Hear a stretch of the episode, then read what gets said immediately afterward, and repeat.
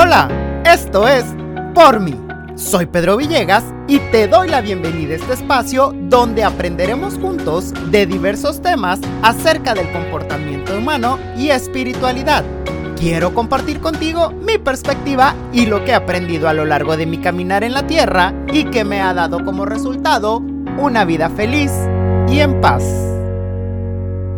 Hey, hola, ¿cómo estás? Mi nombre es Pedro Villegas y el día de hoy estoy muy contento de estar aquí contigo porque el día de hoy traemos un tema, eh, híjole, ya sabes que no vengo solo el día de hoy, viene conmigo Rebeca Kornhauser. Rebeca, ¿cómo estás el día de hoy? Muy bien, muy contenta de compartir de nuevo contigo y con toda la gente que nos ve. Muy contenta. Excelente. Oye, el tema del día de hoy, porque ya sabes que yo no me ando con rodeos, vamos luego, luego al grano. Creo que es un tema, lo voy a escribir así para entenderlo, pero creo que es un tema muy de moda, pero que creo que a la vez, al menos desde mi perspectiva, está confuso, está complicado, está rebuscado. Creemos que sabemos cómo, cómo llegar a ello, pero muchas veces no pelamos un chango a nalgadas. El día de hoy vamos a hablar de la felicidad. Y te digo que es complejo, que es de todo menos fácil, ponle el adjetivo que quieras. Y sí me gustaría abrir el, el día de hoy contigo preguntando, ¿qué es la felicidad? Fíjate que la felicidad, como muchos otros conceptos, eh, creo que son muy personales, pero yo creo que la felicidad es el conjunto de, de momentos que podemos tener la capacidad de disfrutar. Entonces, la felicidad no siento que tenga que ser siempre puros momentos buenos, sino que cada momento que vivimos lo disfrutemos. No tiene que ser bueno para ti, bueno para el otro, tiene que ser bueno para mí. Y a lo mejor no tiene que ser extraordinario, pero sí disfrutable. Y poder eh, darle valor a los pequeños detalles de mi día a día. Para mí eso es la felicidad, el poder disfrutar de lo que soy y lo que tengo y lo que hago a diario. Entonces habrá muchas definiciones eh, de felicidad. Aquí el punto es, ¿qué es lo que tú crees eh, de, esta definición personal de la felicidad que tú realmente llevas a cabo? Fíjate que, aquí hay algo y yo basaba mucho mi felicidad en momentos de euforia. O sea, si yo estaba eufórico y, ay Dios, qué bueno, me fue bien en el examen, obtuve un trabajo, me compré un carro, me compré una casa, ay, qué feliz soy. Pero como la vida es una montaña rusa, cuando no estaba tan arriba, eufórico, híjole, yo sentía que, que a mí me estaba llevando la chingada, literal. ¿Por qué? Porque aparte mi cabeza es eh, me, me metí tanto el concepto de tienes que ser feliz que inconscientemente fui adquiriendo el tengo que estar eufórico siempre. Porque ese era mi sinónimo de felicidad. Entonces, si no estaba eufórico, no era feliz. Y como también soy una persona iracunda, como ya lo he platicado, pues al mismo tiempo el estar enojado era, échale, estar enojado. Muchas veces ni siquiera porque sabía que estaba enojado, pero aparte culpándome porque estaba enojado por no saber por qué. Entonces era una maraña de, de, emociones, de culpas y de todo lo que quieras por no estar eufórico, por no estar en el estado que, fíjate, debería estar. Entonces tendía a buscar a toda costa la manera de provocar estos momentos de euforia porque ese era el Pedro que debería de ser. Este era el concepto que yo tenía de mí. Yo busco la felicidad. La felicidad son momentos de euforia, entonces voy a buscar esos momentos de euforia a como de lugar. Ahora lo entiendo de otra manera, pero creo que mucha gente con la que he hablado y compartiendo esto, y sí, yo también creo que el concepto de felicidad es muy, este, es muy personal. Eh, coinciden conmigo, o sea, que creemos, no sé si sea una imposición cultural, no sé si sea algo que nos heredaron, pero creer que la felicidad está nada más en esos momentos, y lo quiero separar, no sé si sea así, pero en esos momentos de alegría. En esos momentos donde veo como un logro un título, cuando veo como un logro un carro, cuando veo como un logro mi casa, que no nada más esos son momentos de felicidad. Y pero fíjate, a ver, dime. perdón que te interrumpa. No, dime. E, esas son creencias, por supuesto que son creencias, pero son creencias de eh, necesito esos momentos de alegría, pero de alegría desmedida. ¿Sí? Porque cualquier cosa que me dé alegría no es felicidad, porque pues no estoy eufórico, entonces no es felicidad. Cuando realmente la felicidad es todo lo que disfrutas, todo lo que valoras diario, ¿sí? Tú me decías, eh, es eh, mi, el concepto en general de la felicidad está en estos momentos de alegría con, con euforia. Pero también el concepto en general está, además de este que nos dices tú, el mientras más tengo, más feliz soy. Entonces, si tengo el carro que considero es el carro de una persona exitosa, entonces soy feliz. El que me merezco. Fíjate que ojalá estuviera eh, ligado a lo que me merezco, porque hablaría un poquito también más de amor, de amor sano hacia mí mismo, ¿no? Entonces trabajaríamos para obtener eso que merecemos, pero sin frustración. Aquí es mucho eh, la cuestión de este auto es el auto que traen los exitosos. Entonces yo tengo que tener ese auto para sentirme felizmente exitoso. Pero si no lo tengo, entonces no puedo creerme exitoso. Y si no me creo exitoso, no soy feliz. Y entonces en logoterapia eh, decimos mucho esta frase, eh, en general, la gente cuando no tiene esa introspección, ese conocimiento personal, esa, esa sensación de, disfrute de cada momento y de cada persona y de cada día que tenemos, eh, en general la gente dice, eh, dice, yo tengo que tener esto, y es lo mismo que decir, qué feliz fuera si fuera feliz. Fíjate que, que, en el podcast de Jordi Rosado y Marta Gareda escuché algo que me impresionó y que creo que he tomado hasta cierto punto como, no como definición, pero sí como parte de mi filosofía de vida. Y es que Jordi mencionaba que la felicidad eh, se está volviendo una ciencia y que te voy a ser honesto, no lo he googleado, pero que ya hay universidades que ofrecen eh, diplomados o carreras enfocados a la felicidad, o sea, de tan importante que es. Aquí el punto es que él mencionó algo que a mí me dejó, dije en los españoles, flipando, me dejó muy pensativo, y es que dice que, pues evidentemente liberamos hormonas, ¿no? Eh, cuando estamos contentos, eufóricos. Pero dice que, mm, ok, eh, momento, me compré el carro que quería, el carro del ser exitoso, ¿no? Ya lo tengo. Pues evidentemente voy a andar con esta euforia, lo mejor que te gusta, uno, dos, tres meses, se va a pasar. Ya después voy a seguir pensando, pues, qué carro sigue, ¿no? ¿Qué carro es más exitoso y cuál sigue? Entonces ya lo disfruté nada más tres meses. En cambio puedo ir de vacaciones, puedo cumplir un sueño, me puedo ir a Machu Picchu, me puedo ir a las Bahamas, me puedo ir a Asia. Igual vas a liberar hormonas por lo que estás viviendo, ¿no? Porque pues toda la experiencia.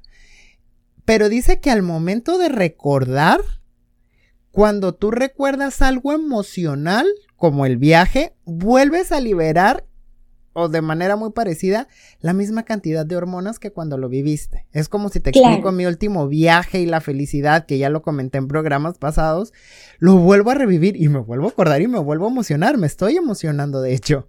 Pero no es lo mismo y no provoca la misma sensación a que te diga, ah, es que hace dos años yo me compré el carro que quería. Entonces, cómo nuestros patrones de felicidad o cómo nuestras vivencias no están basadas realmente en cosas materiales, sino en cosas emocionales y lo que podemos llegar a compartir como humanos. Y yo diría, están basadas en las cosas que realmente nos llenan el alma. Esos viajes, ya sea aquí a Guanajuato, a los viñedos, a Ensenada, a Rosarito, a, a donde sea, cualquier lugar al que vayamos con esta actitud de disfrutar, de sacarle provecho, de, vivir el día intensamente en el aquí y en el ahora, eso nos llena el alma. Lo otro nos llena el ego. Entonces, el ego es una felicidad, entre comillas, de las que se van, de esa felicidad efímera. Entonces, realmente no es felicidad, es un placer. Y el otro, el, eh, por ejemplo, el, el viaje, es un placer, pero un placer que te llene el alma, no el ego, y por eso se queda. Y por eso cada vez que lo recuerdas te sigue llenando el alma. Y así como los viajes, eh, es ir a comer con los amigos y, compartir mm, el momento en el que estás, eh, tus sueños, lo que has logrado, eh, compartir hasta recuerdos con ellos, compartir la comida, el postre, reírse, vacilar, etcétera. Eso son placeres que llenan el alma. Y por eso cada vez que recuerdas cuando te juntaste con fulanito, sutanita, lo recuerdas con esa linda sensación porque te llenó el alma y no el ego. Pero no recuerdas tan fácil una junta en la que tuviste mucho éxito, ¿sí? que te dio mucha felicidad, más felicidad que ir con los amigos aparentemente, no lo recuerdas porque porque fue simple y sencillamente pasajera, no te llenó el alma, te motivó, posiblemente te motivó en cuanto al trabajo, en cuanto a tu persona en, el plano laboral, pero no te llena el alma. Eh, el llenarse el alma va más allá de lo que se ve, de lo que se compra. Entonces la felicidad eh, no se compra, eh, se siente, pero hay un punto bien importante, Pedro. La felicidad sí nos la podemos otorgar nosotros mismos. Yo sé que esa frase la oímos siempre o mucho y mucha gente dirá, qué ridículo es. ¿Cómo creen que la felicidad te la vas a otorgar tú mismo. Por supuesto, la actitud aquí es básica para poder disfrutar cada día. Y si disfruto cada día, cada, cada cosa, cada situación, cada persona, entonces soy feliz. Y entonces vamos haciendo de esto una rutina donde yo mismo puedo irme creando estas situaciones que me hacen sentir bien y que me llenan el alma, pero ojo, que también llenan al otro. Hablábamos hace ratito de que esas anécdotas que tenemos con los amigos son las que nos llenan. Y yo creo o quiero pensar y voy a hablar por los mexicanos, que es una de las culturas pues, que más conozco porque pertenezco a ella, que siempre en las reuniones terminamos, y sobre todo ya de cierta edad para arriba, terminamos platicando siempre de lo mismo, ¿no? Es mis sobrinos, y es que siempre terminan acordándose de lo mismo y se vuelven a reír igual. Y ahora lo estoy captando y digo, wow, sí es cierto, pero creo que se debe a eso, ¿no? Que volvemos a repetir. ¿Te acuerdas cuando te caíste que tenías cinco años? Es como, ya pasaron 30 años, pero nos seguimos riendo de lo mismo, ¿no? Y creo que, que mencionas algo importante, ¿no? Cosas que te llenen el alma y no el ego. Aquí mi pregunta pregunta es, y en el diario, ¿no? Porque sí suena muy bonito, suena muy filosófico y, ay, si es cierto, hay que llenar el alma y no el ego. ¿Cómo discierno o cómo distingo cuando estoy llenando el alma y cuando estoy llenando el ego? O sea, estoy viviendo mi día a día, estoy a punto de hacer una actividad, estoy a punto de tener mi junta y estoy a punto de ir a una reunión con amigos. ¿Cómo saber qué estoy llenando en el momento? Mira, cuando llenamos el ego, generalmente es automático y te sientes reconocido, aplaudido y, bueno, sientes esa euforia al máximo. Y cuando te llenas el alma, sientes esa alegría, esa sensación eh, hermosa, en armonía, eh, donde, donde implican sentimientos. Eh, tú vas a ver a tus amigos y, y, hay ese afecto entre ustedes y ese afecto de antaño. Ahora, también puede ser amigos nuevos donde el afecto se está eh, construyendo, donde hablas más de ti, de mí, que de lo que tú logras y yo logro, ¿sí? Más de esencia. Eh, donde tú puedes disfrutar de absolutamente todos los detalles, eso llena el alma. El ego eh, se infla con cuestiones que tienen que ser muy espectaculares y muy esperadas tanto para ti como para los demás, donde indiscutiblemente te tienes que sentir reconocido cuando tú sientes esa sensación tan exacerbada de ser reconocido, lo más probable es que es ego, ego inflado. Ok, ya creo que ya voy entendiendo, ya voy captando, entonces se trata de llenar el alma, no el ego, o igual se trata de hacer un equilibrio entre ambos, o descartamos el ego completamente, Rebeca. Bueno, el ego es parte del ser humano. Descartar todas las emociones que no, no son benéficas sería como dejar de ser personas.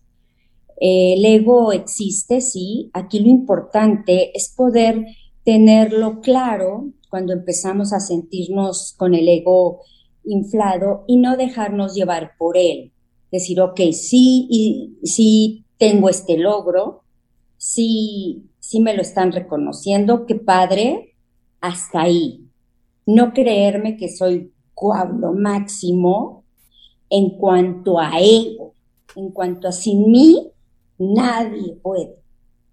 Porque en efecto, si soy lo máximo y tú eres lo máximo, perdón, y cada uno de nosotros somos lo máximo, pero sin esa cuestión vanidosa de decir yo soy lo máximo y sin mí, ¿qué haría? ¿Sí? Sino decir, yo soy lo máximo como persona porque soy valiosa, igual que tú, igual que, que, todo el mundo, ¿sí? Pero si yo no estoy, está otro, ¿sí? Somos eh, importantes hoy, porque hoy estamos, hoy como ser humano lleno de amor y de buenas intenciones y de actitud, voy a dar lo mejor de mí. Y qué padre quien lo reciba y qué padre cuando yo recibo eso de, otros seres humanos, porque hay muchísimos seres humanos hermosísimos, muy generosos en todos los sentidos. Y entonces disfrutamos, pero sabiendo con toda la conciencia y con toda la humildad que el día que nos vayamos dejaremos tal vez una huella, no sé de qué tamaño, tratamos diario que sea una buena huella, una huella linda, no sé el tamaño, pero sí linda, y, y, con la conciencia de que me voy, pero, pero llegan más personas y no soy imprescindible. Oye, a ver, la pregunta, ¿puedo sentir felicidad estando triste? ¿Puedes sentir felicidad estando triste? Sí. Sí. ¿Cómo? Fíjate qué qué buena pregunta me estás haciendo. Eh, te voy a poner un ejemplo. Habrá ahorita alguna persona que nos esté escuchando y dice, ah, eso es imposible. Es imposible porque yo acabo de terminar mi relación, ¿sí? Con mi pareja y era, bueno, el amor de mi vida. ¿Cómo puedo ser feliz? Ok, el ser humano se compone de varios aspectos. El lado sentimental de pareja, el lado familiar, el lado laboral, eh, los, los pasatiempos. Entonces, una de estas partes se ve dañada, digamos. No quiere decir que todo lo demás también lo esté. Entonces yo puedo decir, yo soy muy feliz, pero estoy triste en cuanto a mi vida de pareja porque acabo de terminar. Estamos muy acostumbrados y vamos aquí a incluir esta cuestión de estamos en la creencia de que si terminó con mi pareja, todo mi mundo debe de venirse abajo. Y entonces mi deber es ir mostrándole al mundo entero lo mal que estoy, lo triste, lo desdichada que soy. Y no, tú puedes sentir esa parte de tristeza, por supuesto, pero sentirte muy satisfecho porque lograste algo en el trabajo o en, mi caso personal porque sigo eh, teniendo el contacto con la gente, pudiendo ayudarles y darles lo mejor de mí, eso me llena, por ejemplo, o que tengo unos hijos maravillosos, unos hermanos que son divinos, una pareja a quien amar eh, con todo mi corazón, etcétera. Y entonces, alguna parte de esa puede estar, de, de este mundo, puede estar lastimada. Pero eso no quiere decir que todo lo demás también esté lastimado. Sí, creo que cuando nos pasa algo malo y sobre todo como una ruptura amorosa, centramos toda eh, nuestra energía y toda nuestra persona en ello, ¿no? Y, y, nos es difícil dejarlo ir. Y me da mucha risa porque cuando eh, ya he explicado en capítulos anteriores que soy maestro, a veces pues tengo alumnos universitarios y me dicen, profe, es que se me acaba el mundo porque me acaban de dejar, ¿no? Me engañaron, ya sabes. Y siempre mi respuesta es la misma y siempre me pelan los ojos igual, ¿no? Les digo, ¿y sabes qué? Te va a seguir doliendo un montón sabes que vas a seguir sufriendo por un buen rato y sabes que esto no se te va a quitar mañana.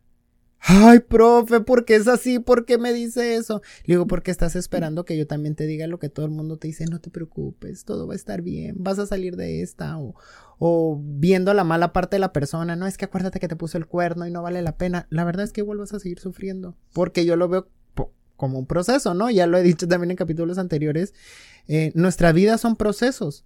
Y es un proceso, se abre, se cierra, se abre, se cierra, se abre, se cierra. Aquí creo que yo, eh, creo yo que hay, tener, que hay que tener en cuenta, como tú lo afirmas, y que es lo que termino haciendo, eh, sí, sí es un proceso y eh, es algo que en su momento empezó, lo viviste y ahora está cerrando, pero hay más procesos en tu vida, porque tienes una vida familiar, una vida profesional, tienes tu vida como estudiante, o sea, tienes tu vida espiritual, eh, tienes a tus amigos y hay más procesos abiertos. Y a lo mejor tienes 10 procesos abiertos ahorita y uno está que te lleva a la fregada, pero tienes otros 9 que a lo mejor son buenos. Entonces, ¿Por qué no me concentro en los otros nueve? ¿Por qué no veo No te estoy diciendo que olvides el décimo que te está haciendo sufrir, pero que lo ves como un proceso y que, que en algún momento, por más que te arde, igual que una herida que te haces en la piel, va a terminar cerrando y cicatrizando, te va a dejar una marca, pero no por eso te vas a morir. O sea, tu sistema nervioso funciona, todo tu cuerpo funciona y no por una herida te vas a morir. Exactamente, ese fue un ejemplo muy, muy claro. Y aparte es bien importante concientizarnos de que no quiere decir que porque estemos eh, dando lo mejor de nosotros en los otros aspectos, eh, estemos evadiendo esta situación amorosa en la que me acaban de dejar o poner el cuerno. No, Simplemente es que estás en lo laboral y estás dando tu 100 y estás con tu familia y estás dando tu 100 o con tus amigos, etcétera.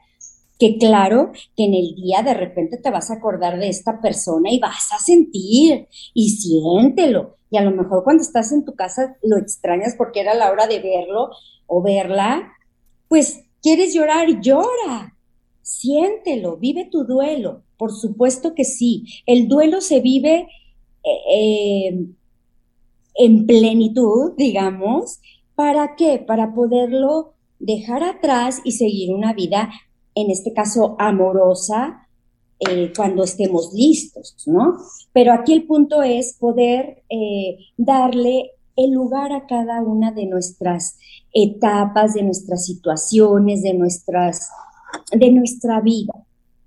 Entonces, sí, sí podemos ser, ser felices, aunque aunque seamos tristes en un aspecto de nuestra vida. Sí, claro. Oye, ya por último, perdón que te interrumpa, para ir cerrando, porque creo que esta pregunta también está un poco extensa, ¿no? ¿El concepto de felicidad cambia con el tiempo? Yo creo que sí. Yo creo que sí, porque aquí viene la madurez y lo que has aprendido durante tu, tiempo de vida. Hay gente que nunca madura, ojo, pero eh, aquí es según lo que hayas aprendido. Creo que cuando se es joven, eh, creemos que la felicidad está en cuántos amigos tenemos, en, en qué popular, cuánto, cuántos somos populares, en. Vas caminando por la vida y vas madurando, vas viendo las cosas como más reales y vas adquiriendo muchos aprendizajes y llega un momento en la vida donde tu concepto de felicidad no tiene nada que ver con el que tenías a los 15, 16 años. En lo personal, mi concepto de felicidad es igual a tranquilidad. Cuanto más tranquila estoy, más feliz me siento, sin euforia, ¿sí? Eh, a mí la euforia no me significa nada. Para mí la felicidad es ese, e, ese sentimiento, esa emoción que claro que tiene cierta adrenalina, pero eh, con, con equilibrio, con paz, con esa sensación de qué rico. ¿Sí? Fíjate que comentaba con, un grupo eh, la semana pasada, el sábado creo. Eh, sí, tiene como una semana. En este grupo es de ejecutivo y tengo dos personas adultas, una anda en los cuarenta y tantos, la otra anda en los cincuenta y tantos. Entonces, para mí, eh, lejos yo de, de, ver como que qué les puedo enseñar yo a ellas, yo lo tomé como el que me pueden enseñar ellas a mí, ¿no? Eh, no es que ya cada quien tenga la, información necesaria o, como que yo no les puedo aportar nada, pero creo que yo la experiencia que ellas pueden llegar a tener me puede ayudar muchísimo a mí. Y justamente estábamos hablando del concepto de éxito, ¿ok? Entonces, pues, nivel profesional, ¿no? Y eh, yo les digo, es que para mí el concepto de éxito es simplemente ir cumpliendo mis metas. Es simplemente que si yo me trazo el día de mañana... Eh, a lo mejor si lo ponemos en lo material, tener tal o cual casa, pues bueno, eh, disfrutar el momento de llegar a ello y si no se puede volverla, volverla a rehacer, pero conforme íbamos avanzando, les digo, es que mis metas se van volviendo cada vez más emocionales y se van volviendo menos materiales. O sea, para mí ya el tener un título es como sí tengo el título, pero les digo, acabo de sacar mi maestría, les digo, yo lo que disfruté fue todo el proceso, el sentarme en el aula, el aprenderle al doctor, aprenderle a la doctora y que me transmitan ese conocimiento porque yo el día de mañana se los puedo traer aquí al aula, eso es lo que me El título va a venir y sí me van a pagar más, pero no, no lo estoy haciendo por el título, lo estoy haciendo porque me está llenando poder tener mejores herramientas para poderte enseñar en el aula. Entonces yo les preguntaba, eh, la mayoría andaban en veintitantos el promedio, a reserva de ellas dos y de mí, que evidentemente estaba por encima de ellos en edad. Y me di cuenta cómo iba cambiando el concepto de éxito y creo que es como paralelo al de felicidad, ¿no? O sea, para ellos a lo mejor el éxito se medía en el puesto que iban a tener, el alcanzar el título, el, este, estas cosas materiales, ¿no? Quiero tener mejor carro, mejor casa y mejor, este, mejor nivel de vida. Y yo, y cuando las escuché ellas, porque las dejé yo ya muy, muy inteligente, las dejé al último, este, me mencionaron cosas totalmente diferentes. O sea, ya no era el título, era el proceso de aprendizaje, el estar viviendo la experiencia con compañeros más, más jóvenes en el salón. Parte de ello, pues que tuvieran maestros más jóvenes, porque la mayoría somos maestros jóvenes dentro de la escuela, el que tuvieran personas más jóvenes enseñándoles. Eh, o sea, muchísimas cosas. Y es que me decían, yo les empecé a cerrar con esto, ¿no? Es que a final de cuentas, lo que los jóvenes mencionan son medios, no un fin. O sea, el título va a ser un medio pero no es el fin. El carro va a ser un medio, pero no va a ser el fin. Y yo ya también acercándome me dio mucha risa porque en cuestiones de edad estaban ellos, estaba yo y estaban, estaban este, mis otras dos alumnas, ¿no? Que quiero mucho, nos la pasamos increíble en la clase, pero es cómo van cambiando nuestros conceptos. Me dicen, es que para mí ver mi familia, o sea, ellos, al último me mencionaron el título, ¿no? Pero el ver su familia, ver logros, o que sus hijos, me dice, es que estoy contenta porque voy a salir con mi hijo al mismo tiempo de la universidad, van a salir mis hijos y voy a salir y yo, y digo, wow, o sea, compartir estos momentos, nunca me habló del título, nunca me dijo del trabajo, nunca me dijo lo voy a publicar en redes, o sea, me hablaban siempre de emociones y de bienestar y de esto que tú hablas de llenar el alma, ¿no? Y cómo va cambiando a lo largo de la vida, por eso te lo, por eso te lo preguntaba. El mío definitivamente ha cambiado, a lo mejor mi nivel de éxito era eh, qué tan ebrio me podía poner a los veintitantos. Sí, ya no aplica, o qué tan popular era, o a cuántas fiestas me invitaban un fin de semana, que ya no aplica totalmente ahorita como tú dices, este qué tan feliz soy y qué tan en paz estoy, ¿no? Que de un de repente se me bota la canica y definitivamente pues no ando por ahí, pero trato de, al menos en lo que puedo hacer, de tener este balance, ¿no? Y hay una frase en el libro de, de este, ay, se me fue, aquí lo tengo, pero denme un segundito porque sí es bien. Ah, un curso de milagros. En el libro de un curso de milagros que menciona es este, prefiero Ah, prefiero ser feliz a tener la razón, ¿no? Prefiero estar en paz a tener la razón, porque muchas veces, lo he platicado yo también, lo terco que soy, lo cuadrado que soy, que me encanta que las cosas se hagan a mi gusto, pero ese es el momento en el que digo, a ver, ¿quieres tener la razón o quieres estar en paz? Entonces es cuando yo empiezo a balancear y empiezo a decir, pues sí, puedo estar triste y ser feliz, ¿no? ¿Algo que quieras agregar? Claro, que, que, que estaría padrísimo que hoy pudiéramos poner en la conciencia cada cosa que hago y cómo la hago. Si estoy lavando trastes, lo hago renegando o lo hago disfrutando que tengo todo para lavar los trastes, por ejemplo. Que, que estoy eh, en el mercado y que estoy con esa capacidad y esa oportunidad de escoger lo que me voy a llevar, lo que voy a comer, ¿sí? Eso es parte de llenar el alma, eso es parte de la felicidad, disfrutar cuando vas en el auto, eh, la música, si no tienes radio, eh, disfrutar el aire, mm, disfrutar eh, simplemente la existencia. Entonces, cuando vamos valorando más lo que somos, lo que tenemos, más allá de las cosas, hablo en oportunidades en la vida, entonces vamos siendo felices absolutamente con todo. Y eso nos va a dar pie para otro capítulo. Sí, exacto. Entonces, hoy los invito a que se concienticen de qué es lo que están haciendo, pequeñas o grandes cosas, pero sobre todo cómo las están haciendo. Eso les va a ayudar. Perfecto. Oye, ya se nos fue el tiempo, llegamos al final, pero tenemos un montón de cosas más por eh, que vamos a platicar. Espero nos, nos sigan y espero pues le den like, se suscriban porque de verdad nos ayudaría mucho. Estamos empezando, era lo que comentábamos antes de empezar a grabar. Estamos empezando, estamos haciendo eh, muchas cosas y nos gustaría seguir compartiendo con ustedes y de verdad que nos ayudaría bastante el hecho que lo hagan. Y por mi parte, nos vemos en la siguiente. Bye bye. Bye.